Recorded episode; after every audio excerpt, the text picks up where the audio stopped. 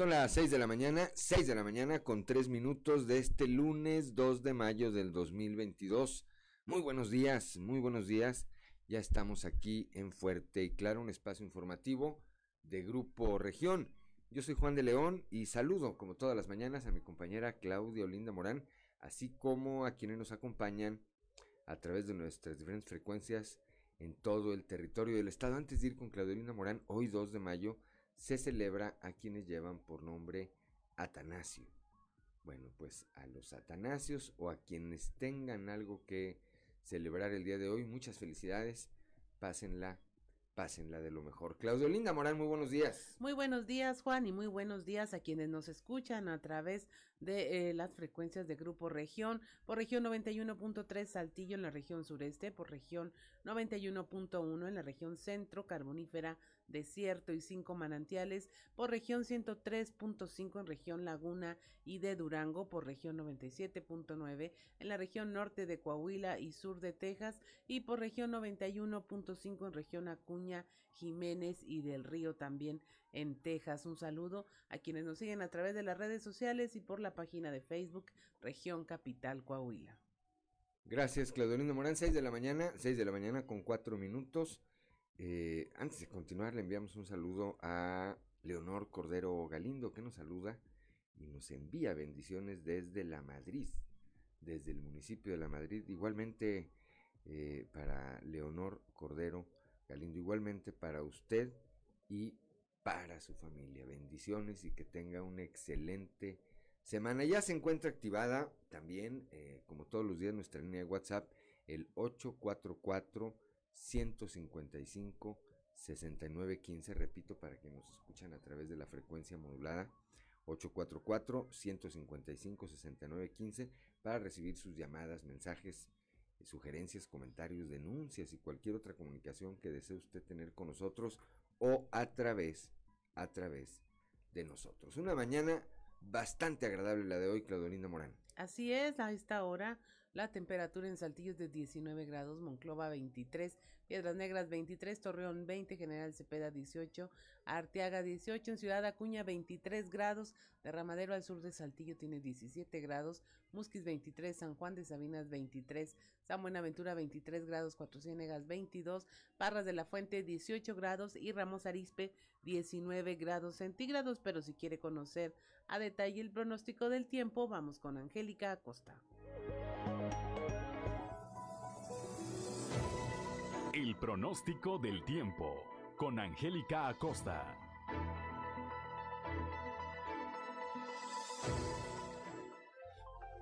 Hola, hola, ¿qué tal amigos? ¿Cómo están? Buenos días, iniciando el mes de mayo, prácticamente hoy 2 de mayo, lunes, estoy lista ya para darte la previsión meteorológica del día de hoy. Pon atención, Saltillo, máxima de 31 grados para el día de hoy, mínima de 18. Durante el día principalmente soleado, va a estar rico, va a estar cálido, va a estar agradable y por la noche parcialmente nublado. La posibilidad de lluvia para Saltillo es de 40%, excelente. Nos vamos hasta Monclova, temperatura muy cálida, 38 grados como máxima y en Monclova para este lunes, mínima de 23. Durante el día principalmente soleado, muy muy caluroso y por la noche un cielo claro y muy cálido también por la noche. La posibilidad de precipitación 40% es para Monclova. Nos vamos hasta Torreón también con temperatura cálida, máxima de 37 grados para este inicio de semana, mínima de 16 durante el día muy cálido, predomina el cielo claro, el cielo soleado y por la noche un cielo parcialmente nublado. 0% la posibilidad de precipitación ahí para Torreón. Muy bien, vámonos ahora hasta Piedras Negras, máxima de 35 grados mínima de 23. Durante el día vamos a tener periodo de nubes y sol, sin embargo, se va a sentir muy cálido, va a ser agradable.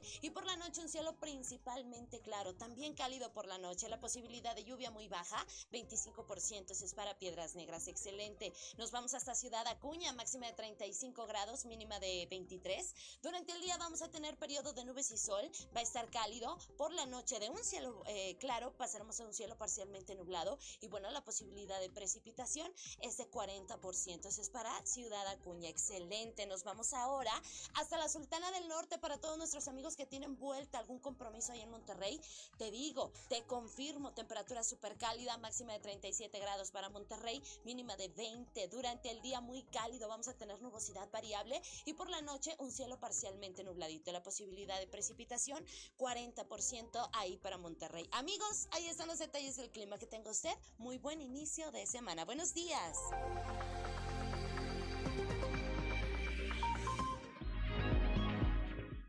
Ya son las 6 de la mañana, 6 de la mañana con 8 minutos. Vamos con el padre José Ignacio Flores y su sintonía con esperanza. Prepárate, porque estás entrando en sintonía con la esperanza. Virtudes cristianas, remedios para la vida diaria para escuchar y ayudar. Un lugar con valor y esperanza para toda la familia. Queda con ustedes el Padre José Ignacio Flores en sintonía con la esperanza.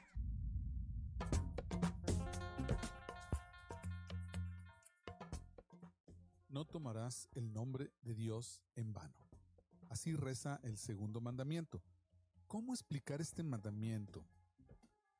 Eh, ¿Tú sabes respetar las memorias o los lugares memoriales?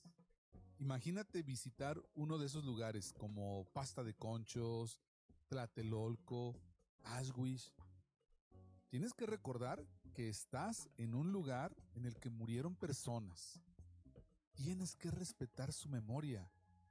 Si no experimentas la sensación de indignación, de empatía, es mejor quedarse callado. Sería un despropósito visitar ese lugar y tomarte una selfie, imitando una cara triste o peor, sonriendo. Cuando decimos no tomar el nombre de Dios en vano, significa dejar a Dios libre para que hable o para que calle, para que te llame o se retire. Admite que no sabes quién es, aunque lo conozcas, que no sabes cómo actúa, aunque hayas recibido su consuelo, que no comprendes el mal, aunque te duela, y que no puedes descubrir el bien, aunque te atraiga. Dios parece no querer ser encapsulado fácilmente en conceptos y sentimientos, en juramentos. No es tan fácil poderlo encerrar, pero incluso el que Dios no quiera ser encapsulado, lo hace por ti. Porque si ya lo tuvieras, te aseguro que no lo buscarías.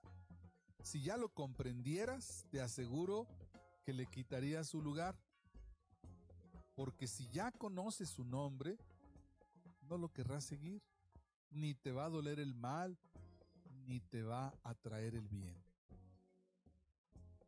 Que tu actitud para con Dios sea de respeto y prudencia, hasta si no eres creyente o comulgues con otra religión. La religión de otra persona te merece respeto. Siempre la religiosidad del otro. Ni proselitismo, ni ataque, ni falsas poses. Que tengas un excelente día. El amor y los valores se han hecho presentes. A partir de hoy, podemos vivir un futuro mejor. Te invitamos a vivir en sintonía con la esperanza y muchas gracias por tu preferencia.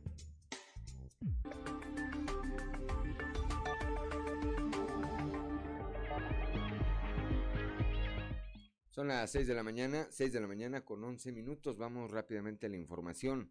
El día de ayer un joven de apenas 28 años decidió quitarse la vida. Esto aquí, en Saltillo, en la colonia 2000. Christopher Vanegas nos tiene los detalles. La mañana de este domingo, nuevamente se reportó un suicidio en la ciudad cuando un joven de 28 años fue encontrado sin vida en el interior de su domicilio por su madre, quien alertó a las autoridades, movilizándolos a la colonia Saltillo 2000 para tomar conocimiento del deceso. Fue alrededor de las 9 de la mañana que la madre de Hugo Alfonso llegó de visita con su hijo, ya que desde hace un día no sabía nada de él, pero al llamar varias veces al domicilio de su hijo, no obtuvo respuesta por lo que decidió entrar y fue ahí cuando lo encontró suspendido en una de las habitaciones. Tras realizar el reporte, los elementos de emergencia confirmaron el deceso del joven de 28 años, que de acuerdo con su madre padecía de una depresión tras el abandono de su pareja, y pese a la solicitud de su familia no buscó ayuda profesional para superar la pérdida. Para Grupo Región informó Christopher Vanegas. Son las 6 de la mañana, 6 de la mañana con 13 minutos, Claudelina Morán. Desaparece una adolescente de 15 años, ya llevan tres días en su búsqueda. Christopher Vanegas nos informa.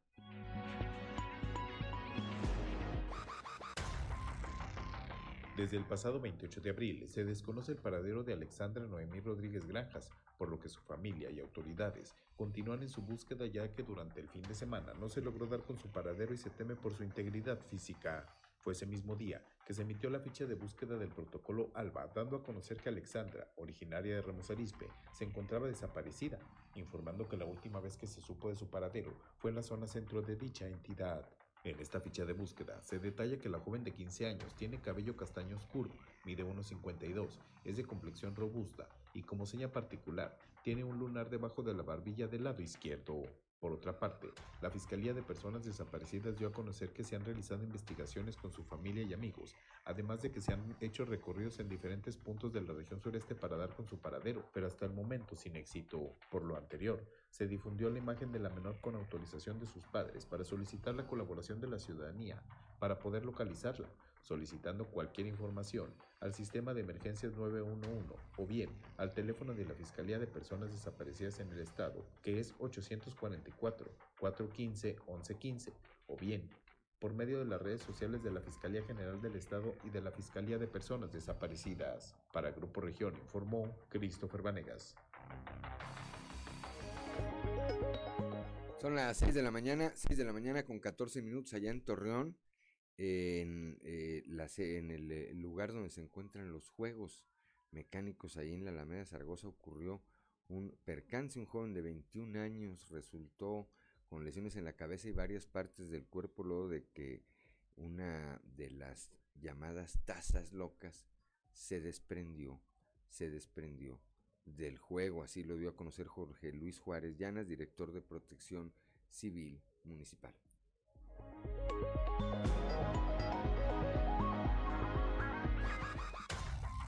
Eh, bueno, tuvimos un reporte de, de, uno de los jueguitos que se había zafado una de las tazas, de, la, de las tazas locas. Se zafó, se zafó y de consecuencia de la, de la zafada este, se lesionó una mujer de 21 años. Traía una lesión en, en el cráneo, en la, en, la, en la cabeza, herida, y traía golpecillos ahí en el cuerpo llevó a la Cruz Roja, lo trasladó a un hospital a, a ella para su atención, para seguir con la, con la, atención médica. Este, y pues ahí clausuramos el jueguito ese y ahorita, pues bueno, o sea, va a estar clausurado hasta que ya la arreglen bien todo el asunto.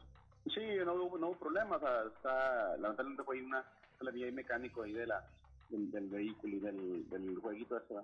Sí, pues se les pide lo que son bitácoras de mantenimiento, que eso es lo importante, este, los que son el seguro de responsabilidad civil por si pasa acciones como el de ayer, que tengan atención la, la gente, este, pues es lo de los extintor y que la gente de ahí se dé capacidad para los que son auxilios y, y, y el uso manejo del extintor. Pero, pero en, lo, en, lo, que compete a nosotros, pues sí tenemos que darle seguimiento y, y para investigar cuál es la situación y pues que no vuelva a pasar, ¿verdad?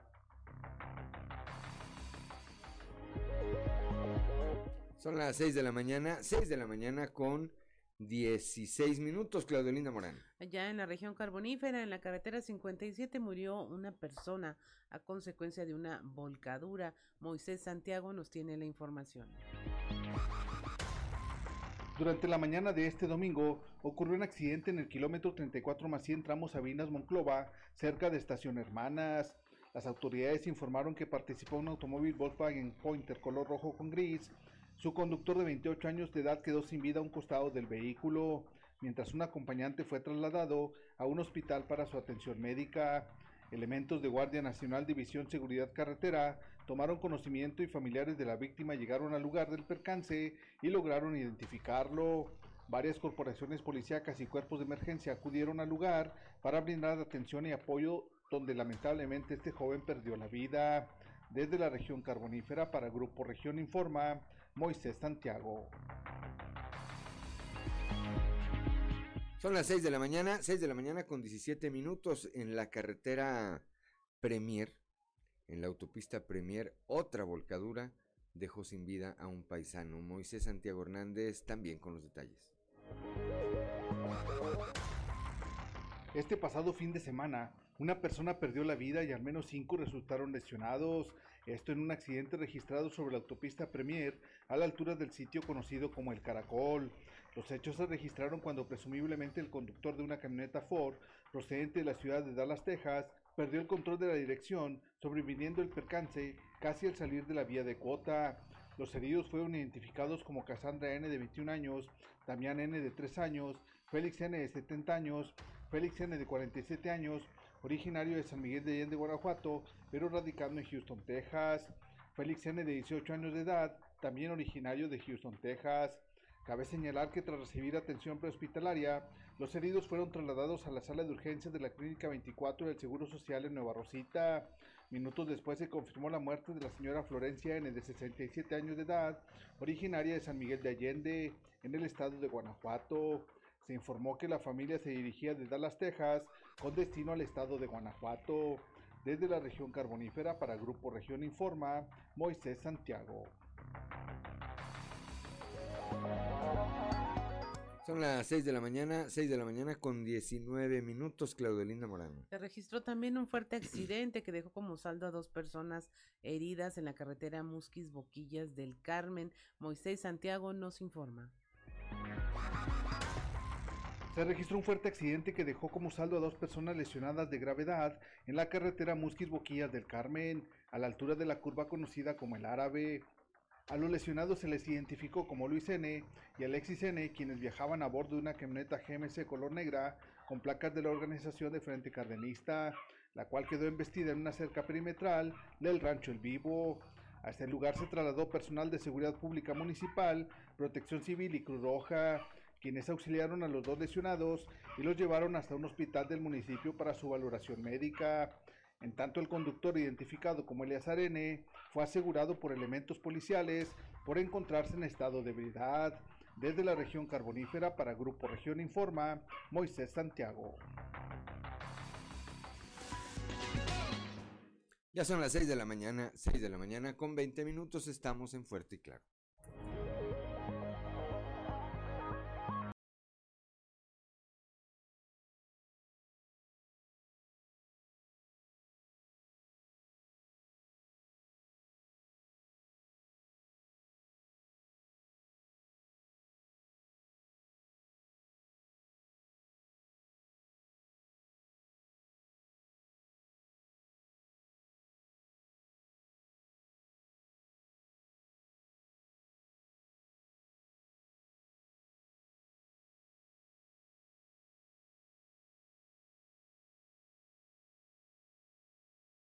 Ya son las 6 de la mañana, 6 de la mañana con 25 minutos. Vamos rápidamente a Piedras Negras con Norma Ramírez, elogio N, responsable de haber asesinado a una persona en el municipio de Allende, Coahuila, fue extraditado a los Estados Unidos, no, de Estados Unidos a México, tras permanecer prófugo de la justicia durante ocho años.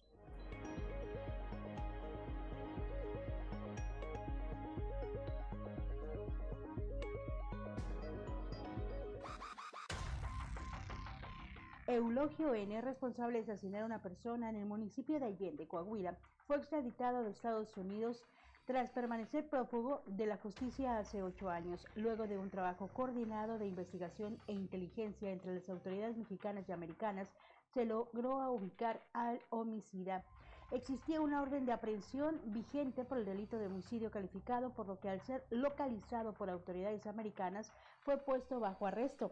Se notificó a las autoridades de Coahuila y de inmediato se realizaron los trámites correspondientes para el proceso de extraditación.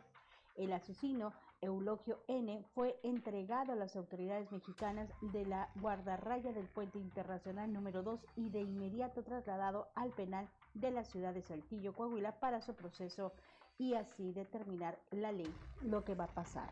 En dicha extradición intervinieron Fiscalía de Control de Juicios, Constitucionalidad y Fiscalía General de la República. En el mes de noviembre del 2013, cuando Eulogio N. asesinó a José N., pareja de su ex esposa, en el interior de un domicilio ubicado en el municipio de Allende. El homicida que estuvo prófugo por ocho años fue trasladado al penal de Saltillo para enfrentar un proceso judicial por homicidio calificado. Son las 6 de la mañana con 27 minutos antes de continuar, Claudelina Morán, para que nos acompañen a través de la frecuencia modulada. ¿A, a quién escuchamos en el- al regreso del corte? A Enrique Alejandro Guzmán. Enrique Guzmán, mejor Enrique- conocido, mejor ¿verdad? conocido como Enrique Guzmán eh, Vargas, eh, ya a sus 80, va a estar por cumplir, no, ya cumplió 80 años y tiene una nueva versión de esta canción, la canta junto con Alejandra Guzmán y es de 2018. Muy bien. Es- anoche no dormí, esa es la versión. Así es. Bien, pues son las 6 de la mañana, 6 de la mañana con 28 minutos. Vamos rápidamente a la portada del día de hoy de nuestro periódico Capital, que en su nota principal, bueno, pues destaca esta nota de la que ya nos hablaba nuestro compañero Cristo Vanegas el día de ayer, otro suicidio aquí en la capital del estado, un joven de 28 años, eh, aparentemente por una decepción amorosa que lo tenía en depresión. En depresión decidió eh, tomar la determinación de quitarse, quitarse la vida. Eh, con gran éxito eh, también se llevó a cabo la Expo Edu Coahuila 2022 que reunió a más de 3.500 estudiantes de preparatoria de la región sureste y 45 universidades. Esta fue organizada por las Secretarías de Educación y de Inclusión y Desarrollo Social a través del programa Mejora tu Educación.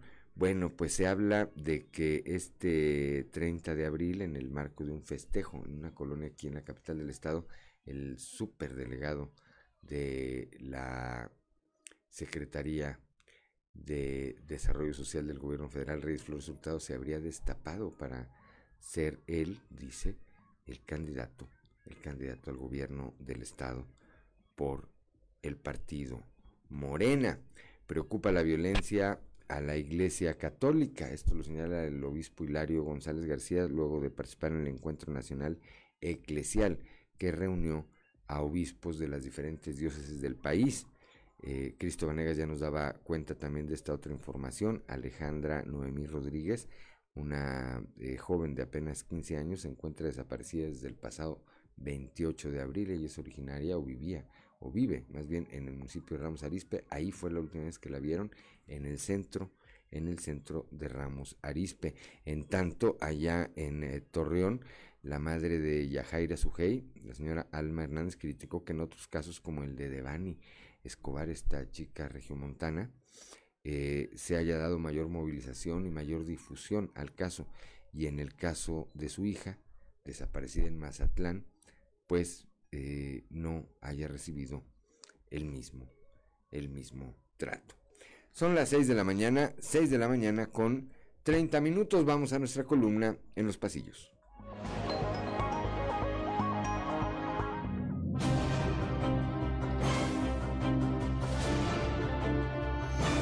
Y en el cartón de hoy, conclusión, que nos muestra el presidente de México, Andrés Manuel López Obrador, quien nos está hablando de frente y diciendo, si ya tengo otros datos, ¿por qué no puedo tener otras leyes? Pues ahora resulta que la Conagua asegura que nunca pidió a las CEAS de Antonio Nerio demoler la presa Palo Blanco. Mediante un comunicado oficial emitido el día de ayer, la dependencia federal aclara que en realidad lo que ocurrió fue la reiteración de que es indispensable realizar un tajo o escotadura en la cortina para restituir las condiciones naturales de escurrimiento, dada la situación de riesgo prevaleciente hacia aguas abajo de dicha presa. Vienen haciendo una fuerza que pudiéramos llamar Habrá que ver ahora entonces por qué Nerio difundió la versión de que la orden era demoler la presa. ¿En realidad la comunicación anterior ordenaba la demolición? ¿O el director de las CEAS entendió eso y eso fue lo que comunicó a la opinión pública? Pronto se sabrá. ¡Ya nos exhibiste! Un párrafo del comunicado de la dependencia federal llama la atención y al pendiente deberá estar a él, sea el ex gobernador Enrique Martínez o quien en su administración se haya ocupado de construir el embalse, pues de acuerdo a la CNA, la presa Palo Blanco fue construida sin autorización o permiso de la Conagua, por lo que aún no se ha iniciado un proceso administrativo sancionatorio en contra de quien resulta responsable. Sin embargo, de no atender los señalamientos, se procederá conforme las disposiciones de la Ley de Aguas Nacionales vigente. Mucho ruido sin duda vendrá al interior de Morena tras el destape que el pasado 20 de abril aseguran hizo el delegado Reyes Flores sobre su persona, señalando su intención de buscar la candidatura al gobierno del estado. Vaya dato perturbador. Esta semana también podría haber novedades respecto al tema del director del Ateneo Fuente, Marco Contreras, ventaneado la semana pasada en las redes sociales cuando en su tiempo libre disfrutaba de un partido de fútbol en donde aparentemente discute con un aficionado del equipo rival. Soy un rebelde, me gusta romper las reglas, soy un antisistema. 6 de la mañana, ya son las 6 de la mañana con 33 con 33 minutos. Claudelina Morán, vamos a un resumen de la información nacional. Liberan a elemento de la Guardia Nacional que mató a estudiante luego de que un juez federal ordenara la libertad de Iván N., elemento de la Guardia Nacional acusado de matar al estudiante de la Universidad de Guanajuato, Ángel Yael. La Fiscalía General de la República anunció que va a apelar la decisión del juez. Finalmente concluyeron que los estudiantes pues se encontraban a bordo de una camioneta junto con sus amigos. Llegó la Guardia Nacional y les dispararon porque no lograban identificarlos visualmente.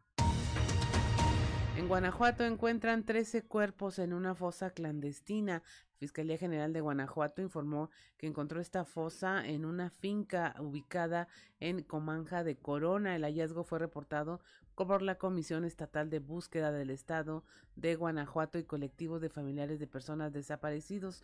Desaparecidas, los restos fueron trasladados para su resguardo y este la dice que bueno, los primeros informes refieren que algunos tenían mucho tiempo de estar en el lugar, mientras que otros parecían recién sepultados.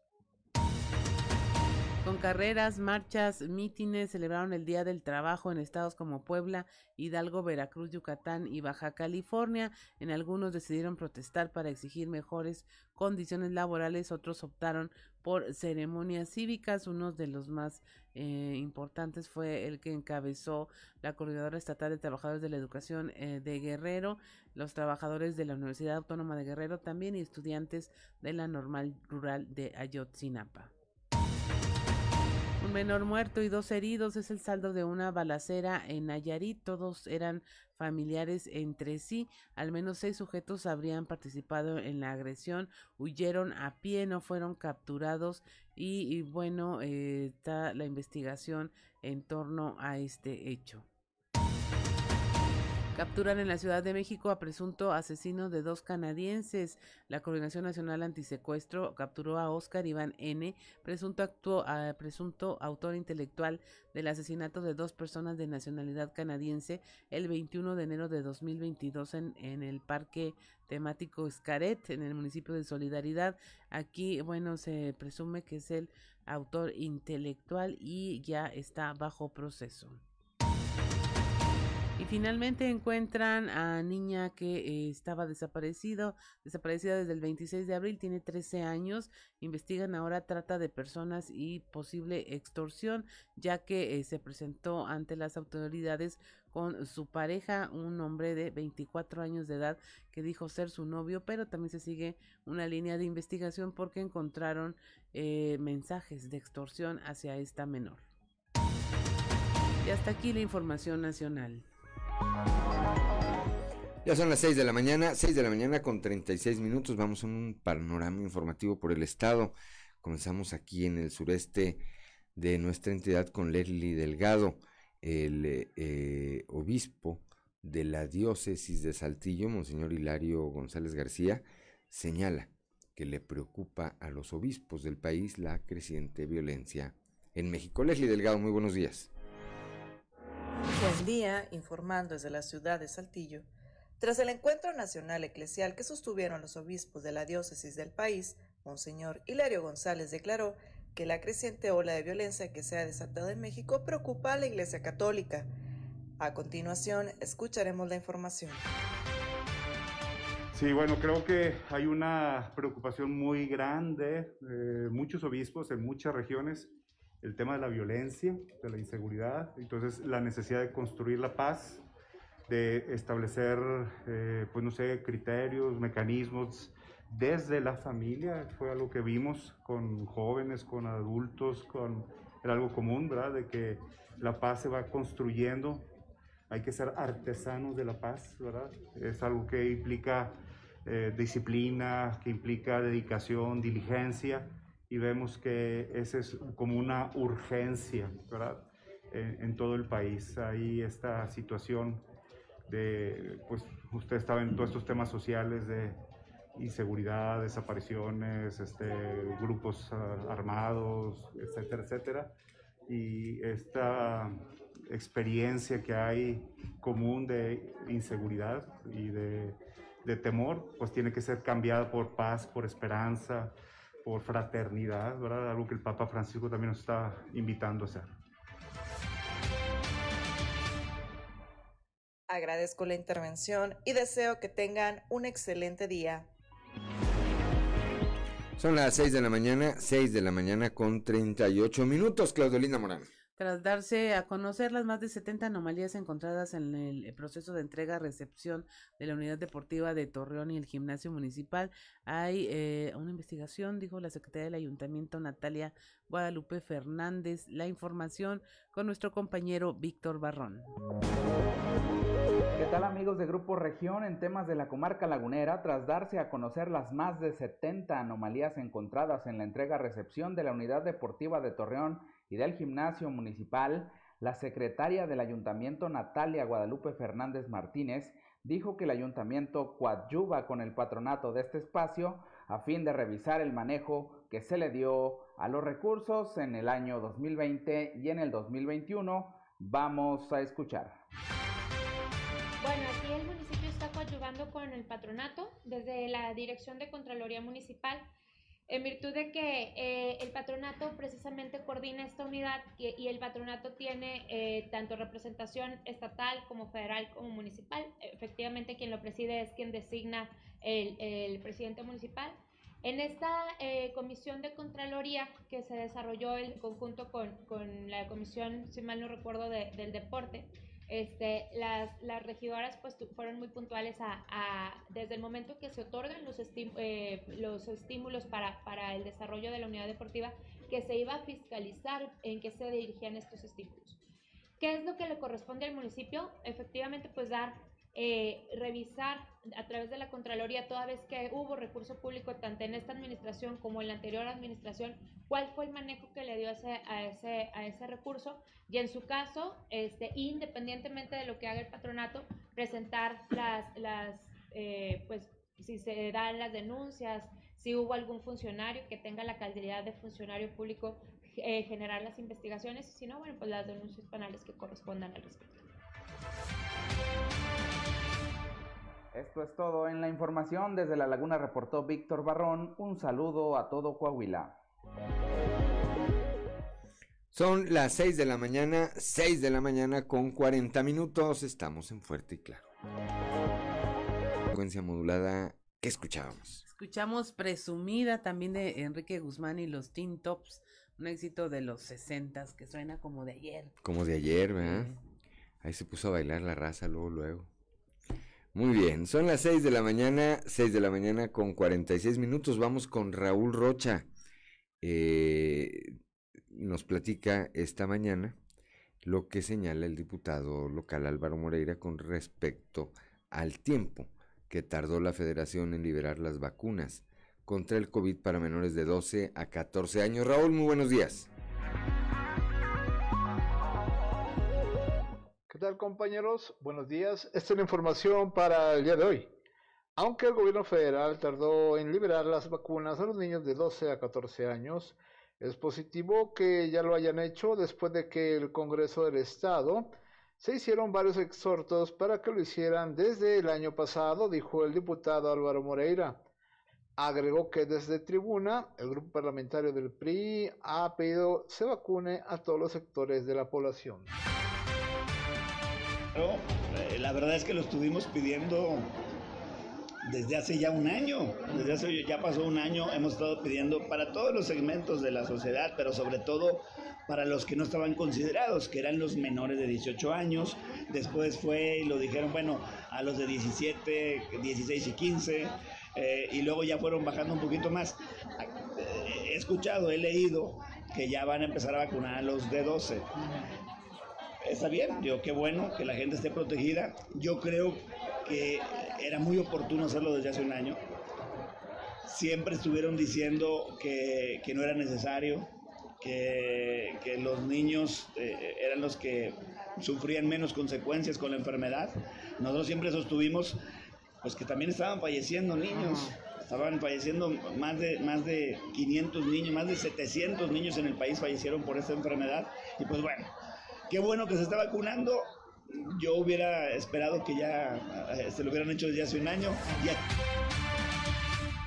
Esta es la información para el día de hoy. Buen día. Son las 6 de la mañana, 6 de la mañana con 48 minutos, Claudelina Morán. La alcaldesa de Sabinas, Diana Aro Martínez, anunció que habrá servicio de Internet gratuito en plazas públicas y a través del programa denominado Esferas Ciudadanas. La información con Moisés Santiago.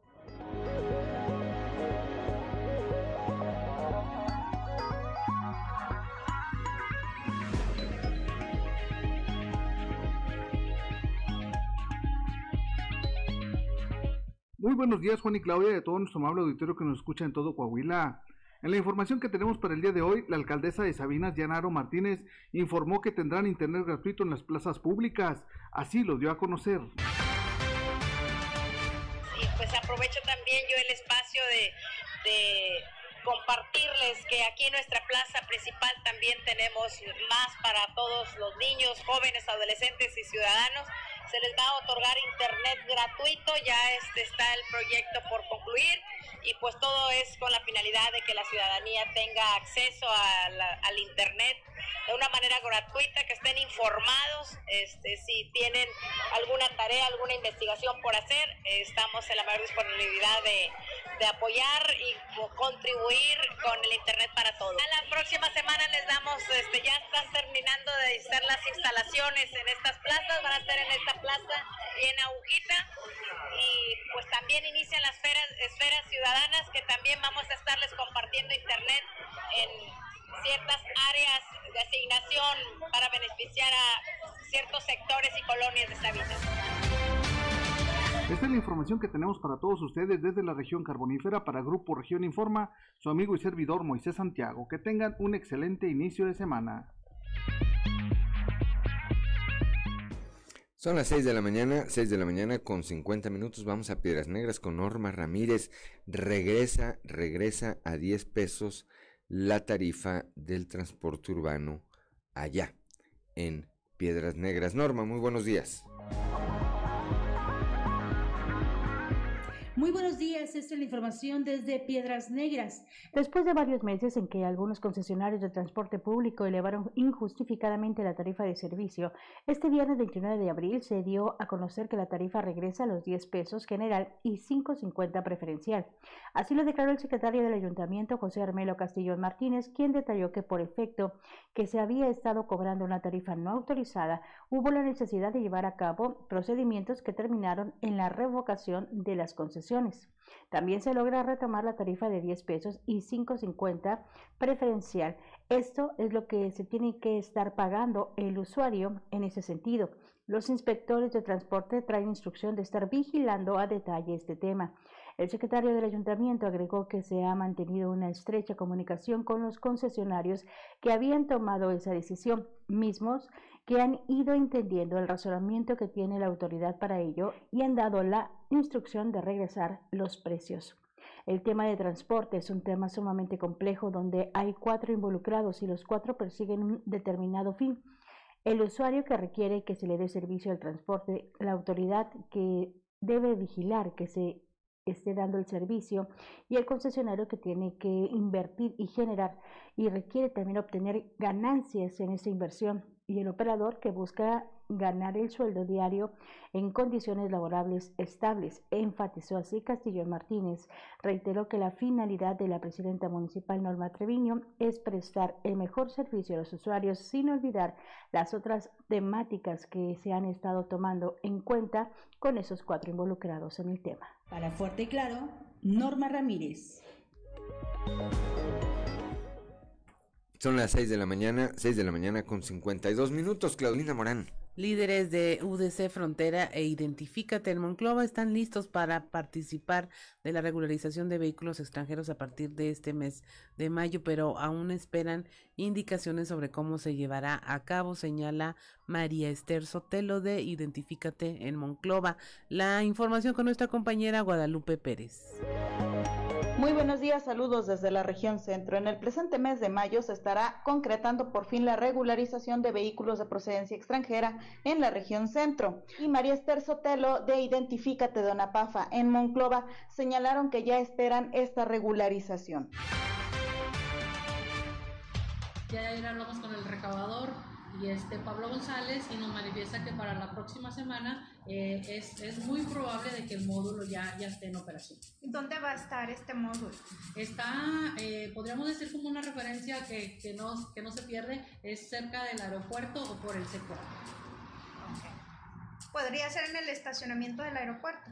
Eh, de hecho, hay un módulo, un módulo instalado, un módulo instalado de Repube. Ah, ¿sí? Entonces, ese módulo está ahí de manera permanente, nada más que pues no, no está funcional para los trámites de regularización, porque esto fue una, un, un, una información nueva que a ellos les llegó y no estaban preparados, o sea, Repube no estaba preparado, inclusive, bueno, hasta el día de hoy yo creo que sigue sin estar preparado porque hay muchas situaciones que están pues un poquito eh, lentas y esto no se ha desarrollado como se esperaría que se pueda desarrollar. Paso número uno es hacer la cita con el Repube. ¿sí? desde la cita que hagas, eh, desde ahí vas a saber si tu vehículo es regularizable o no. Si no es regularizable, ahí te va a salir una leyenda no elegible. Desde ahí ya no, o te va a salir también que si el vehículo tiene reporte de robo, también se va a salir. Desde ahí pues ya, ya no puedes hacer nada, ya te paraste. Saludos desde la región centro para Grupo Región Informa, Guadalupe Pérez. Son las 6 de la mañana, 6 de la mañana con 55 minutos. En un momento más, regresando el corte, vamos a tratar de ver si podemos en algún momento establecer comunicación con nuestra compañera Norma Ramírez. Nos dice que esta madrugada cayó un tornado en el municipio de Morelos. Aún se desconoce la magnitud de eh, los daños.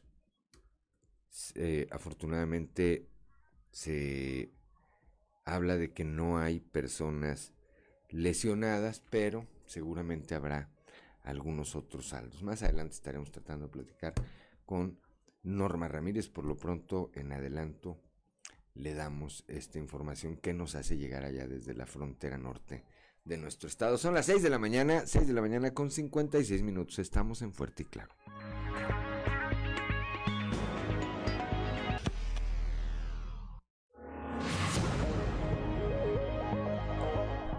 Son las 7 de la mañana, 7 de la mañana con un minuto. Estamos de regreso aquí en Fuerte y Claro y como todos los lunes, como todos los lunes, le aprecio mucho que nos tome esta comunicación para platicar con nosotros a nuestro amigo Rubén Aguilar Valenzuela. Rubén, muy buenos días. Buenos días, Juan. Buen día que nos escucha. Eh, bueno, en el marco de la violencia eh, que existe en el país, que se ha agravado en estos últimos tres años, uno de los eh, enormes problemas sigue siendo el secuestro. Y acaba de darse a conocer, acaba de salir eh, el reporte nacional 2018-2022 sobre el secuestro eh, que publica la, Asociación Alto al Secuestro con datos eh, de los últimos tres años. Y de diciembre de 2018 a marzo de 2022 se han registrado 4.500 58 secuestros. que implica cuatro secuestros al día, 27 a la semana y 114 al mes. Para tener un como comparativo, una idea eh, de lo que ocurre hoy eh, enfrentado a los sexenios anteriores, en el sexenio del presidente Calderón, en este mismo lapso de tiempo, hubo 2.878 secuestros y en el del presidente Peña Nieto, 7.546. En este sexenio, eh, pues estamos eh, prácticamente al doble de lo que ocurrió con el, eh, presidente Calderón, pero abajo del del presidente Peña Nieto. El 51%, voy a decir una serie de números que puede parecer como a lo mejor aburrido, pero que me parece sumamente importante para ubicar la dimensión del problema, un problema de los cuales deberíamos estar discutiendo y no de cortinas de humo, este como con mucha frecuencia ocurre hoy en el país. El 51.3% se concentra en cinco estados. La mitad de los secuestros se concentran en cinco de las 32 entidades federativas. La primera es Veracruz, con 839 secuestros en estos últimos tres años. Le sigue el Estado de México con 740, la Ciudad de México con 391, Puebla 190 y Morelos 182. De estos cinco estados, cuatro de esos estados están gobernados por Morena. Los cinco municipios con eh, el mayor número de secuestros en estos últimos eh, tres años son Ciudad Juárez a la cabeza, con 73, eh, Benito Juárez, Cancún, Quintana Roo con 70, después sigue Reynosa, Tamaulipas con 58, Ecatepec de Morelos, Estado de México con 58, Magdalena Contreras en la Ciudad de México, eh, donde eh, alcaldía en la que yo vivo con 56 eh, secuestros y Tijuana en la Baja California con 52. Eh, pues como, como en, cada uno de los cinco estados eh, con mayores índices de violencia son eh, cuatro o cinco ciudades al interior de los mismos estados donde eh, eh, es, se hace eh, particularmente intenso los secuestros. Y menciono muy rápidamente en el caso del estado de Veracruz, son Córdoba, son Jalapa, Coatzacoalcos, la propia Veracruz y Martínez de la Torre, en el estado de México, Catepec, Toluca, Cuautitlán Izcalli, Iztapaluca, Naucalpan de Juárez, en la Ciudad de México, en las delegaciones Cuauhtémoc, Iztapalapa, Gustavo Madero, Miguel Hidalgo, Tlalpan y Magdalena Contreras, en Puebla, la Ciudad de Puebla, Huejotzingo, Tecamachalco, Tehuacán, Acatzingo y Zacatlán, y en el estado de Morelos, Cuernavaca, Cuautla, Huitzilac y Yautepec. Este, y otro, y para terminar esta mi intervención, otro dato relevante, importante, uh -huh. pienso muy significativo, es que para eh, la asociación eh, que publica este documento, eh, la asociación Alto al Secuestro, en el mes de enero, de, perdón, en el mes de marzo, este último mes de marzo, la organización eh, cuenta 89 uh, secuestros en el país utilizando tres fuentes, las fiscalías y la Procuraduría General, que por esa vía son 38, eh, son las fiscalías y la Procuraduría, que por esa vía son 38, uh -huh. la Fiscalía General de la República 4, y toman en cuenta la investigación y los, lo que hacen los medios y, y, cuentan 47. Pero en la estadística oficial se niega lo que ofertan los medios y uh, solo se toman lo que dicen las fiscalías eh, y procuradurías de los estados y la Fiscalía General de la República, por lo cual le da un eh, 47 menos que los que identifica esta organización. Y solo citar que un gobernador en alguna ocasión me comentaba que la información que ofertan los medios es fundamental para darte una idea general de lo que ocurre, porque si solo eh, aceptas la estadística que se genera a través de las eh, denuncias que, de las gentes que se presentan a hacer denuncia a las procuradurías, pues te, te quedas, no, no reconoces la realidad, la dimensión de la realidad, porque hay muchísimas gentes que no se eh, presentan a hacer eh, denuncia y en este sentido eh, resulta clave tener en cuenta la información de la prensa. Bueno, entonces simplemente termino con la, con la gravedad de lo que ocurre de cuatro o, eh, secuestros al día, 27 a la semana, 114 al mes y el hecho de que las autoridades tiendan a minimizar, a esconder la dimensión de este problema. A eso iba Rubén, a esto último que citas, antes de despedirnos, eh, precisamente, y, que me parece que es importantísimo, toda la cifra de quienes no denuncian por alguna razón que no llegan eh, a generarse eh, las denuncias formales y entonces ocurre esto que tú señalas, que en la estadística pues no aparecen, aunque sí esté ocurriendo en la sociedad, Rubén.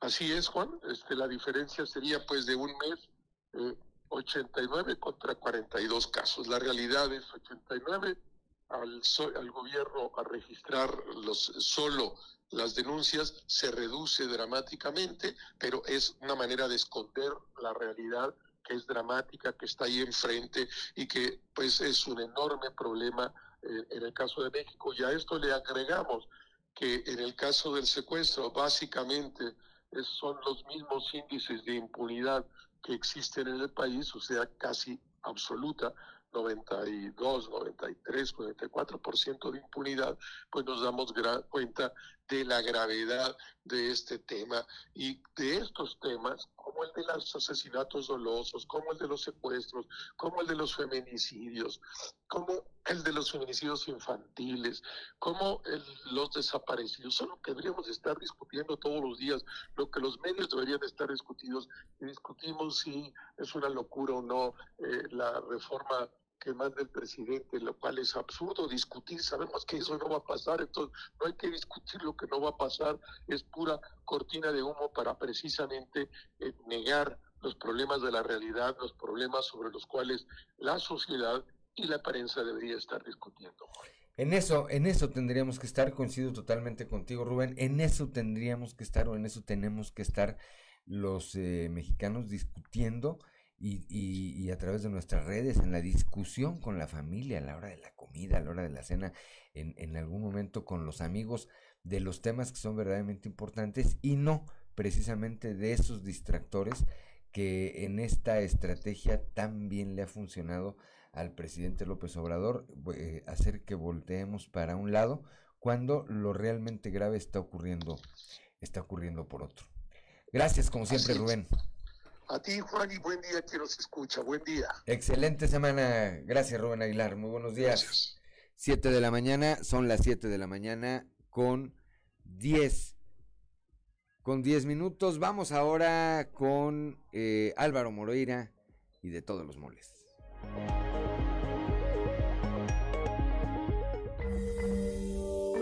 Amigas y amigos, soy Álvaro Moreira, diputado local. No cabe duda la enorme riqueza que guarda México. Nuestro país destaca por la belleza de sus paisajes, Amigas y amigos, la soy- de sus pueblos, la amabilidad de su gente, el sabor de su comida, así como por la diversidad de sus costumbres y tradiciones. En estas últimas, las danzas ancestrales son una de las manifestaciones más emblemáticas. Coahuila forma parte importante de estas expresiones culturales, en especial por el arraigo que desde hace más de 400 años tiene entre nuestros pobladores la llamada danza de los matlachines. Esta tradición guarda gran presencia en muchos municipios de la entidad. Sin embargo, es en Saltillo en donde ha encontrado el sitio ideal para proteger y preservar su valor como símbolo de nuestra grandeza histórica y cultural. Y es que desde el año 2018 se declaró a la danza de los matlachines como patrimonio cultural inmaterial de esta capital, celebrando para ello cada día 3 de mayo como el Día del Matlachín, con el que se desarrollan eventos y acciones para mantener viva esta tradición. Con este mismo propósito, dentro de mi gestión como diputado, presenté ante el Congreso una iniciativa para declarar esta danza como patrimonio cultural inmaterial del estado de Coahuila de Zaragoza. Esta acción que está siendo actualmente analizada contribuirá a asegurar su permanencia en el tiempo, su conocimiento, valorización y resguardo por parte de las siguientes generaciones. Quienes forman parte de los grupos danzantes no solo dedican parte de sus vidas a compartir esta expresión artística, sino que además son verdaderos impulsores de una cultura mexicana y por supuesto de la coahuilense. Por ello, en esta fecha quiero brindar un amplio reconocimiento a los más de 4.000 danzantes coahuilenses de todas las edades, así como a sus familias. Su entrega, dedicación y pasión contribuye a perpetuar y difundir la riqueza de nuestra cultura y de su gente. Estoy convencido de la necesidad de fortalecer todas las medidas para dignificar su práctica y dar nuestro apoyo a quienes participan con fervor en esta tradición.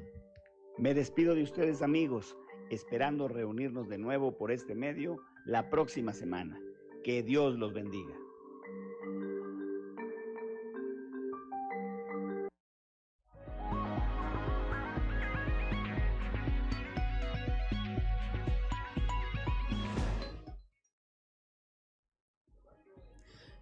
Siete de la mañana con 13 minutos. Continuamos en Fuerte y Claro.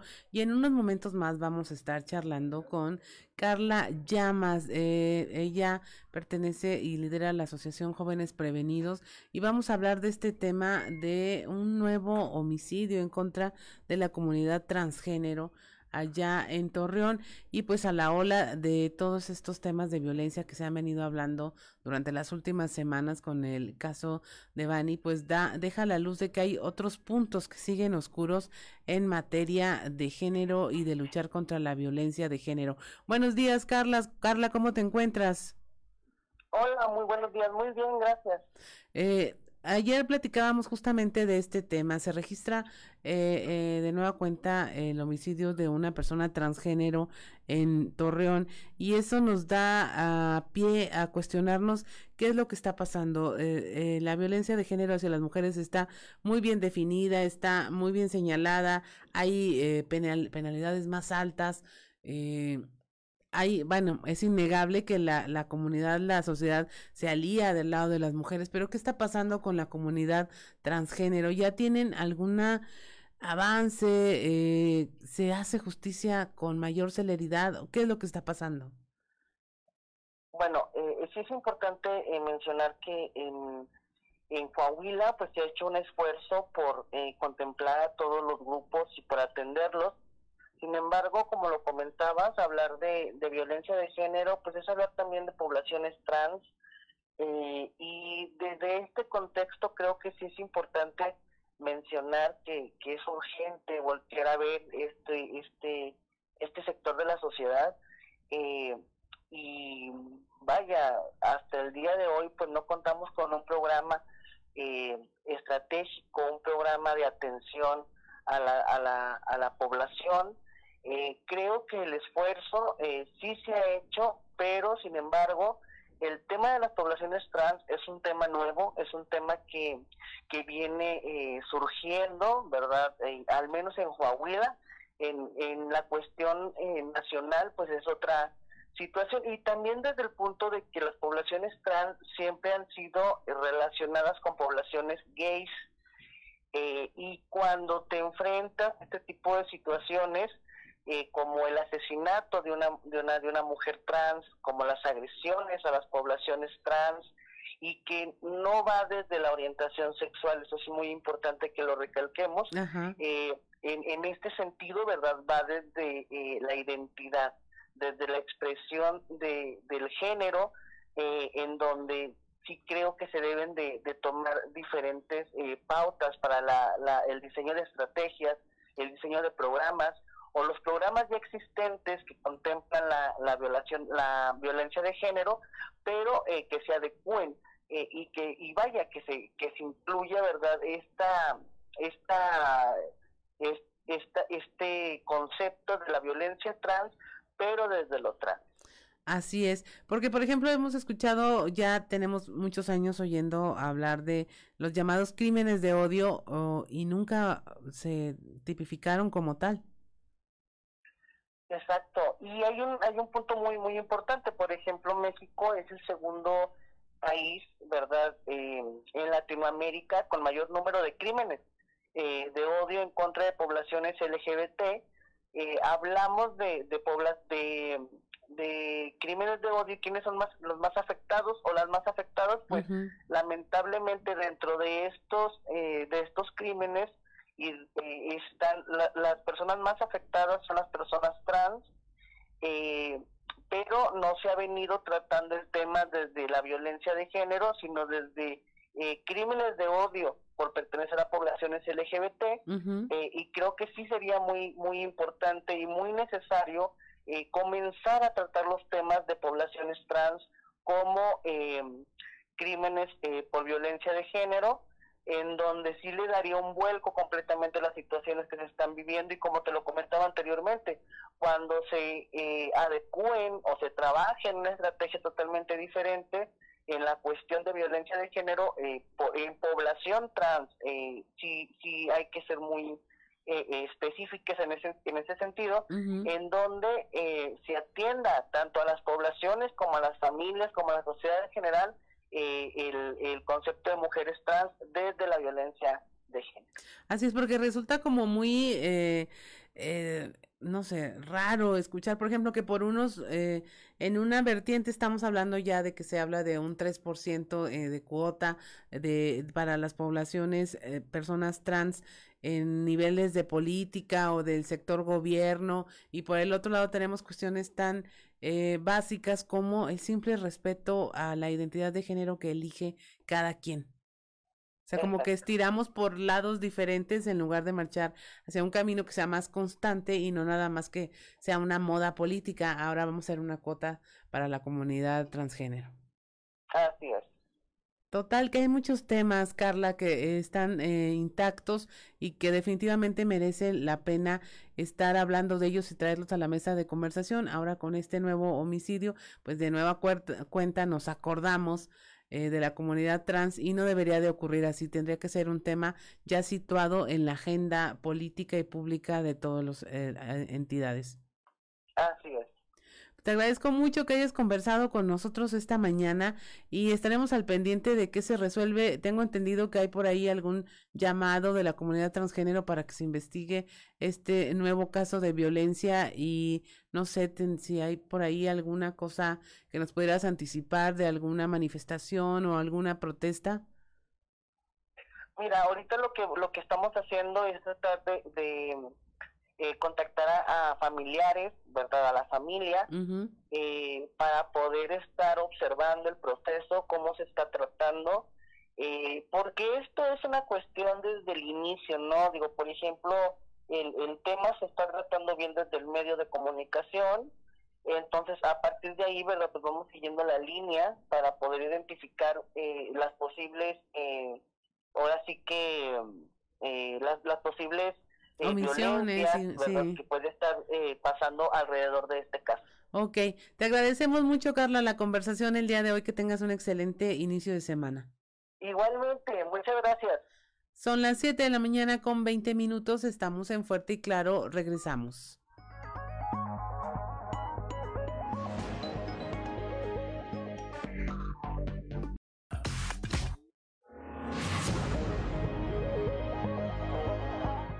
Son las 7 de la mañana, 7 de la mañana con 27 minutos desde la capital del acero, ya desde la región centro, como todos los días, nuestro amigo Toño Zamora. Toño, muy buenos días. Buenos días, Juan, buenos días a las personas que nos escuchan a esta hora. Fíjate que eh, a juzgar por las mañaneras, Juan, el único problema que queda en el país es, es averiguar por qué gana tanto Carlos Durán de Mola. Pero hay temas más importantes como por ejemplo la inoperancia del Aeropuerto Internacional Felipe Ángeles, que no es funcional. Incluso ya líneas extranjeras han rechazado la posibilidad de aterrizar o de volar a ese aeropuerto, que el tren Maya no tiene estudios de impacto ambiental, que la inseguridad en México se encuentra a la alza, que las masacres no se detienen, los, los feminicidios siguen este, creciendo, que los precios de la canasta básica no dejan de subir. Aquí en este asunto de la canasta básica, a ver, yo me pregunto, Juan, eh, ¿cómo el gobierno federal, cómo la cuarta T acusa a, los FIFIs, a los empresarios, a los comerciantes, a muchos grandes productores, pues los acusa de FIFIs y ahora resulta que recurre a ellos ¿Para qué? Pues para que bajen los precios en lo que es la canasta básica. O, ellos son fifís o no es fifí el gobierno federal o qué es lo que trata o lo que trama de hacer con este tipo de cosas.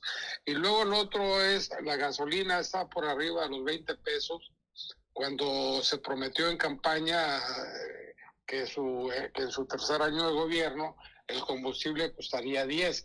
Y aquí el tema es eh, más de 20 pesos eh, pero sin embargo el precio mundial está muy por arriba del precio que se tiene de los energéticos en México. Y esto lo hace el gobierno federal por una sencilla razón, decir que en México se mantiene eh, el precio mucho más bajo que en, en, Estados Unidos, por poner un ejemplo, pero no, no dice el gobierno federal que ese dinero extra, ese dinero que no está cobrando al precio mundial de la gasolina es porque eh, lo, está financiando el mismo gobierno federal con los impuestos de los mexicanos, pues está pagando ese eh, ese excedente pues del precio de la gasolina, pues lo está subsidiando, ¿no, Juan? Y, y eso pues va a repercutir en el futuro próximo pues en, graves problemas. Yo lo siento así, no sé tú qué opinas al respecto. Mira, platicábamos hace, hace unos minutos, alrededor de las 7 de la mañana, con Rubén Aguilar Valenzuela. Y, y, tocaba precisamente un, un, un punto muy parecido a lo que tú señalas, es decir, hoy el presidente está esperando, y creo que le está funcionando una vez más, que los mexicanos discutamos el tema de la reforma electoral, una reforma que tampoco va a pasar.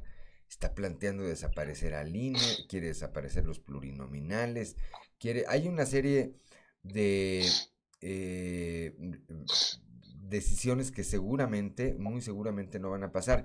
Y entonces distrae a la opinión pública, distrae a la sociedad de los verdaderos problemas por los que atraviesa este país, como es la violencia creciente, el tema de la economía, eh, y, todos esos y todos esos temas, Toño. Sí, eh, definitivamente que mucha razón en ese sentido.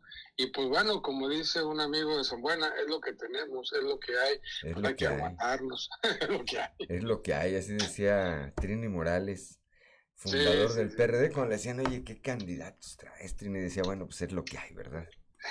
Hace, hace, algunos años, hace muchos años cuando, bueno, pues el, el PRD no, no tenía realmente oportunidades electorales. Hoy ha ganado gobiernos, eh, gana ya cargos de elección popular, pero en su, en su nacimiento pues no, no ganaban ni compitiendo solos, Toño. Así es. Ya para terminar, Juan, México bajó en el ranking mundial de economía e Irán e Indonesia nos rebasaron. Estábamos en el lugar 15 y nos bajaron al 17. Y, y pues bueno, este, eh, cada vez vamos vamos empeorando, Juan. Pues ya nomás faltan tres años, Toño. De buenas. Así es. Bueno, pues eh, al margen de esto, te deseo que tengas un excelente inicio de semana, que sea un buen mes, un buen mes de mayo, Toño Zamora. Hasta mañana, Juan. Muy buenos días. Siete de la mañana, siete de la mañana con treinta y dos minutos, Claudio Morán. Pues continuamos con la información. La búsqueda no cesa y la esperanza de encontrar con vida a Yajaira Sujei Parra Hernández se mantiene intacta. Esto lo señala, lo señala la señora María Estela García Juárez, abuela de esta joven desaparecida, quien previo a una marcha que se realizó este domingo en Torreón, pues exige su localización.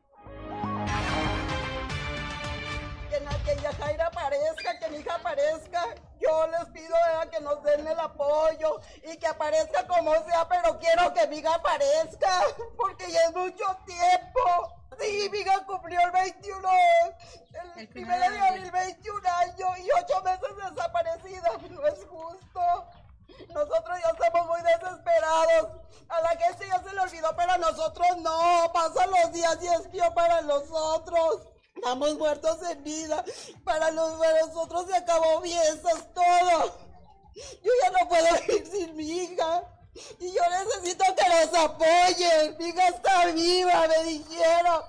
Yo en ese momento me dijeron que fuera con la persona. Me dicen, te matan. No me importa que me maten. No me importa, ya no me importa nada que me maten.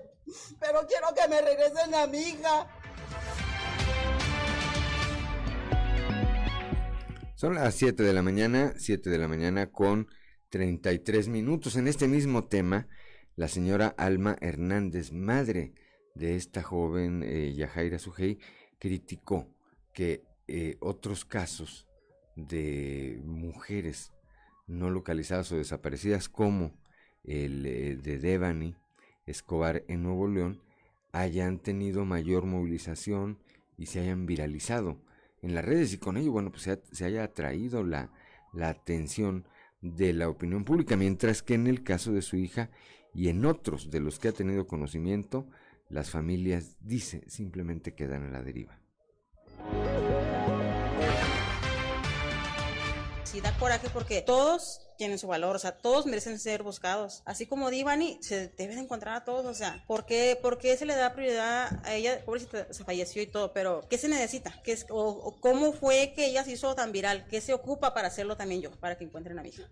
O sea, ¿qué se ocupa? Yo creo que todos tienen su, valor. Allá hay tantas personas en Sinaloa buscando hasta en la mafia sus hijos y a esas personas no se les da difusión, no se les ayuda, simplemente ya no se les contesta el teléfono. Por eso yo he tenido que interrumpir eventos y lo voy a seguir haciendo. Yo sé que está muy peligroso por allá y me han preguntado, ¿te han amenazado? No tienen por qué amenazarme porque mi hija no le debe nada a nadie y aún aunque me amenacen, yo voy a seguir, voy a seguir hasta el final. No me interesa, o sea.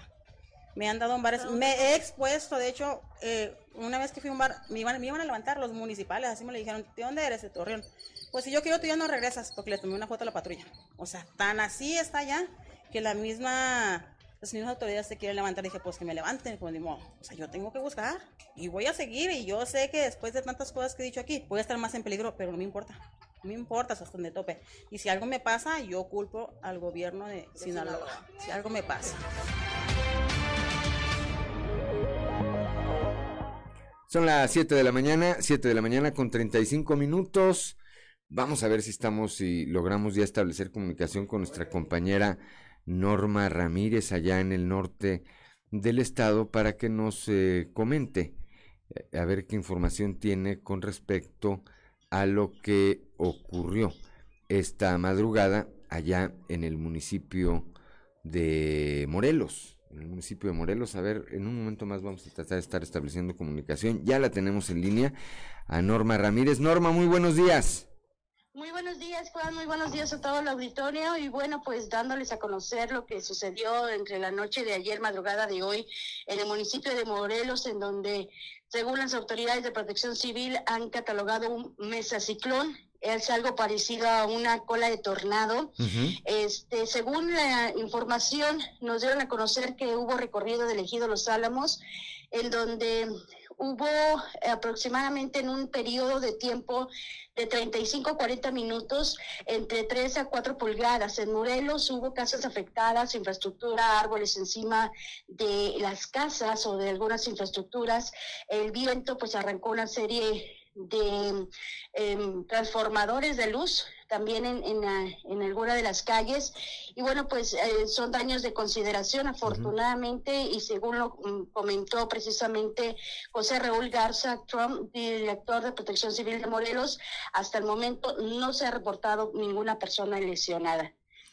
Bien, pues esto de entrada ya es eh, eh, dentro de lo malo y es una buena noticia el que no haya daños o el que no haya saldos en términos de vidas humanas ni de lesiones ni de lesiones hacia, hacia nadie. Vamos a, seguir atentos, eh, Norma, para ver si en los espacios posteriores de eh, mediodía y en la tarde, así como en nuestro periódico Capital, el día, en la edición del día de mañana, eh, tenemos, tenemos más información sobre, sobre esta situación. Así es, y bueno, en un rato más me estaré trasladando al municipio de Morelos para eh, conocer cómo está la situación. Se hablaba de una calle que fue la más afectada allá en el municipio de Morelos, pero bueno, vamos a estar eh, presentes para ver y platicar con las autoridades allá. Gracias, Norma Ramírez, como siempre, por tu reporte oportuno. Hasta luego, muy buen día. Muy buenos días, son las 7 de la mañana, 7 de la mañana con 38 minutos, Claudelina Morán. Detienen a un hombre por abuso sexual en plena vía pública. Christopher Vanegas nos tiene la información. Francisco Javier N. quedó detenido y bajo disposición del Ministerio Público del Centro de Empoderamiento de la Mujer por el delito de abuso sexual, luego de que presuntamente realizó tocamientos a una mujer en la vía pública quien inmediatamente solicitó el apoyo de las autoridades municipales, por lo que éstas procedieron a su detención. Fue durante el pasado fin de semana que una mujer llegó a solicitar apoyo a elementos de la Policía Municipal de la caseta de la Plaza Manuel Acuña, luego de que un hombre le realizó tocamientos cuando pasaba por el lugar. Inmediatamente, los uniformados de la preventiva acudieron para atender el reporte y dieron con el presunto responsable de estos actos, quien se encontraba sentado en una de las bancas de la plaza, procediendo a su detención. Ante esto, y activando el protocolo de protección a la víctima en caso de acoso en la vía pública, el señalado fue llevado al Centro de Empoderamiento de la Mujer para ponerlo a disposición del Ministerio Público, quien inició con el proceso legal en su contra. En tanto, la afectada recibía la atención psicológica correspondiente y el asesoramiento legal para estos hechos. Para Grupo Región informó Christopher Vanegas. Son las 7 de la mañana, 7 de la mañana con 39 minutos. El sector hotelero de Torreón avanza en su recuperación y signo de ello es el nivel de ocupación que registró en el periodo vacacional de Semana Santa. Escuchemos a Elías Javier Rodríguez, director de la Oficina de Convenciones y Visitantes. Vamos muy bien, gracias a Dios. Este, lo que es enero, enero se cerró con un, con un 34%, febrero 44%, marzo se cerró con un 52%, entonces son unos números, la verdad, muy buenos de, recuperación también. Te comparto que esta Semana Santa hubo más ocupación que la del 2019, entonces es algo muy, muy interesante. Traemos ahorita en promedio un 43% de ocupación, de lo cual nuestra meta en este año es cerrarla con un 45%, entonces fácilmente la vamos a, a superar. ¿Verdad? El 2019 se cerró con una ocupación del 49% para que más o menos... Yo creo que uno de los factores son los eventos, sin duda alguna. Por ejemplo, hoy a la fecha llevamos 60 eventos agendados, que nuestra meta era 65, ahora ya la vamos aumentó un poquito más porque se alcanzaron muy rápido, entonces es un buen indicador ese, esos eventos, ¿verdad? Que son los que nos fortalecen aquí para, para el sector turístico.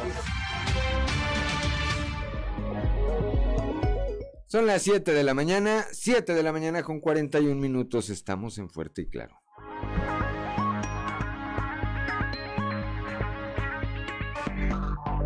Enseguida regresamos.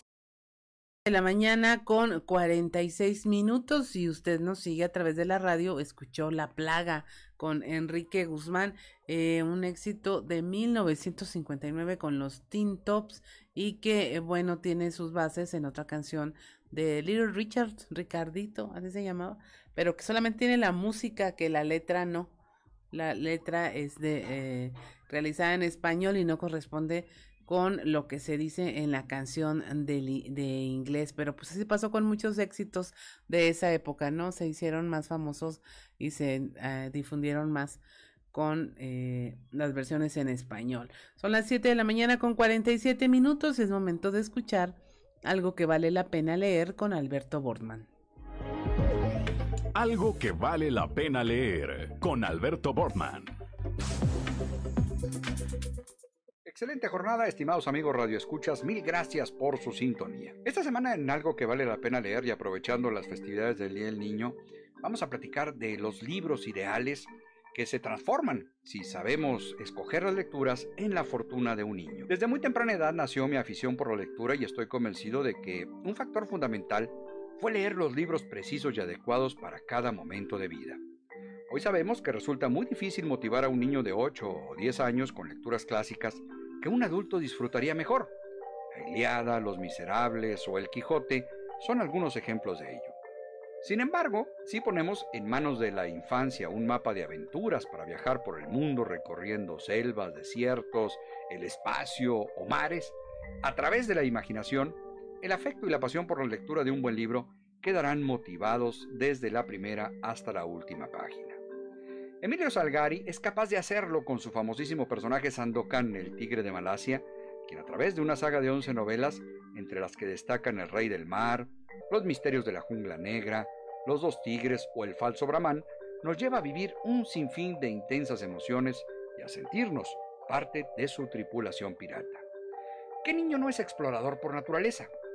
Entonces, una narrativa apasionante que nos lleve a descubrir mundos perdidos, la encontraremos en Las Minas del Rey Salomón o en Las Aventuras de Alan Quatermain, de Henry Rider Haggard.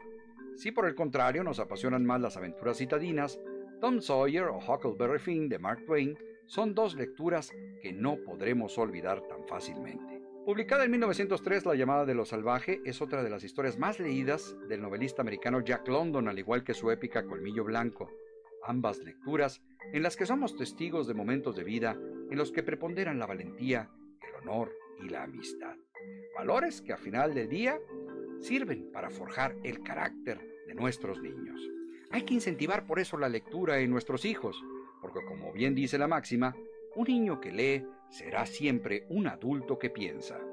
Aprender a leer es encender un fuego. Cada sílaba que se deletrea es una chispa, chispa de magia cuya duración es la vida misma, según nos decía el maestro Víctor Hugo. Amigos lectores, mil gracias por su sintonía. Excelente jornada y nos escuchamos la próxima semana cuando de nueva cuenta tengamos lista la recomendación de algo que vale la pena leer. Les saluda a su amigo Alberto Borman y recuerden que en estos tiempos de monopolio digital y tecnológico, leer un libro es hacer revolución.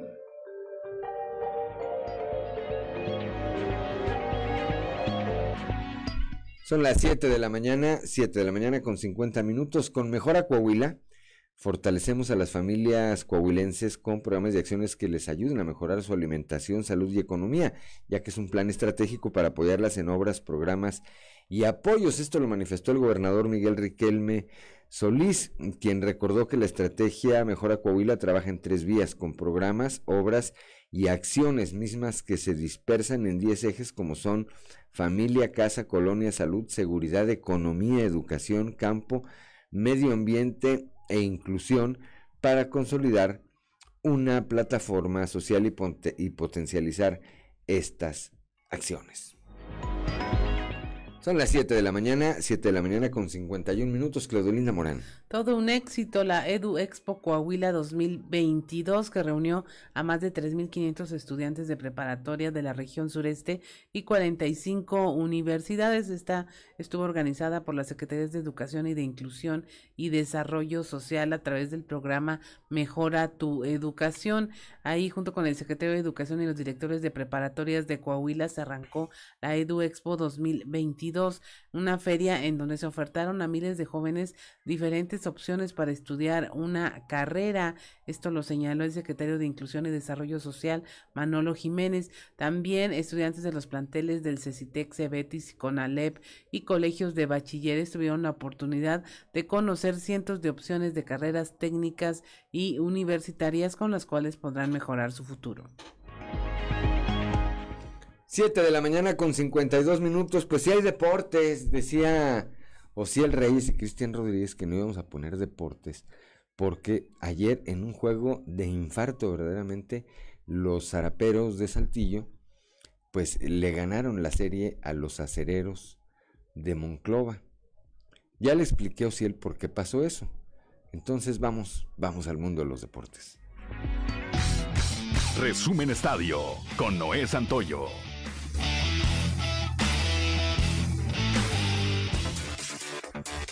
Todo está listo para que el próximo fin de semana inicie la instancia de eliminación directa de la clausura 2022 con el repechaje en el que ocho equipos jugarán por cuatro boletos a la liguilla, recordando que otros cuatro clubes van directamente a cuartos de final, entre esos el América, que llegó a ser el último lugar con Santiago Solari. Esto significa que seis de los 18 clubes ya quedaron matemáticamente eliminados de toda posibilidad de ser campeones. Juárez con el peor torneo en la historia del Tuca Ferretti, Cholos de Tijuana, Querétaro, Toluca, Santos Laguna y León. De los lugares 5 al 12 acceden a la ronda previa, que en México se conoce como repechaje o reclasificación, destacando que en esta clausura 2022 estarán tres de los cuatro llamados grandes en esta instancia, así como uno de los más poderosos del norte del país, entre otros. Puebla se estará enfrentando a Mazatlán, Chivas a Pumas, Rayados a San Luis y Cruz Azul contra Necaxa. Los guerreros del Santos Laguna se despidieron con un marcador de tres goles a uno a favor ante San Luis de visita. Sin embargo, no sirvió de nada, pues aún así no alcanzaron entrar a la clasificación.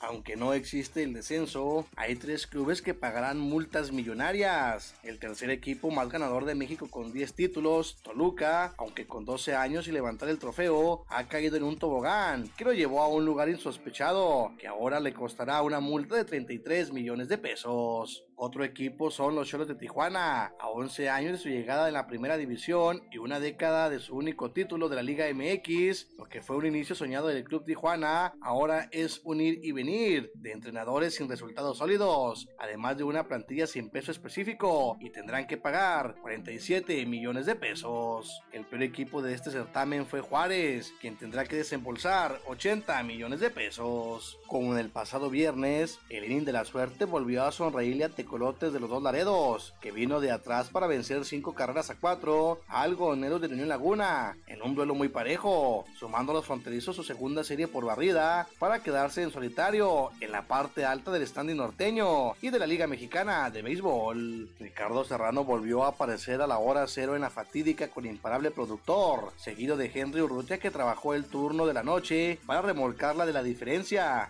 Zaraperos hizo valer la localía y venció 7 carreras a 6 a Aceleros de Monclova, con el respaldo de más de 10.000 aficionados que impulsaron a su equipo para amarrar el clásico coahuilense. El Real Madrid, que no pudo celebrar hace dos campañas la consecución de la liga a causa del COVID-19, se reencontró con la diosa Cibeles para celebrar por fin junto a su afición, esta vez su 35 título en el torneo de la regularidad y de paso a convencerse en conjunto de remontar el próximo miércoles al Manchester City y alcanzar la final de la Champions League. Resumen Estadio con Noé Santoyo.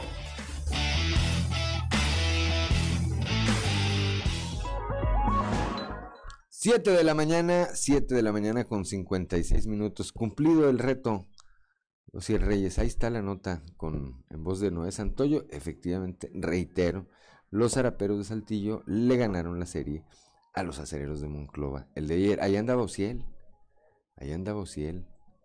En palco. Está en el palco ahí. Ahí andaba. Disfrutando. Mucha gente, ¿eh? Qué bueno. Qué, qué agradable ver que tanta gente, tanta familia fue ayer al estadio Francisco y Madero. Qué agradable, de verdad, ver que eh, poco a poco vamos eh, recuperando los espacios eh, tras esta pandemia, de nueva cuenta, estamos ahí, en las calles. Son las 7 de la mañana con 56 minutos, ya nos vamos esta mañana de lunes. Gracias por el favor de su atención. Lo esperamos el día de mañana a partir de las 6 y hasta las 8 de la mañana aquí en Fuerte y Claro. Un espacio informativo de Grupo Región bajo la dirección general de David Aguillón Rosales. Yo soy Juan de León y le deseo que tenga usted el mejor de los días.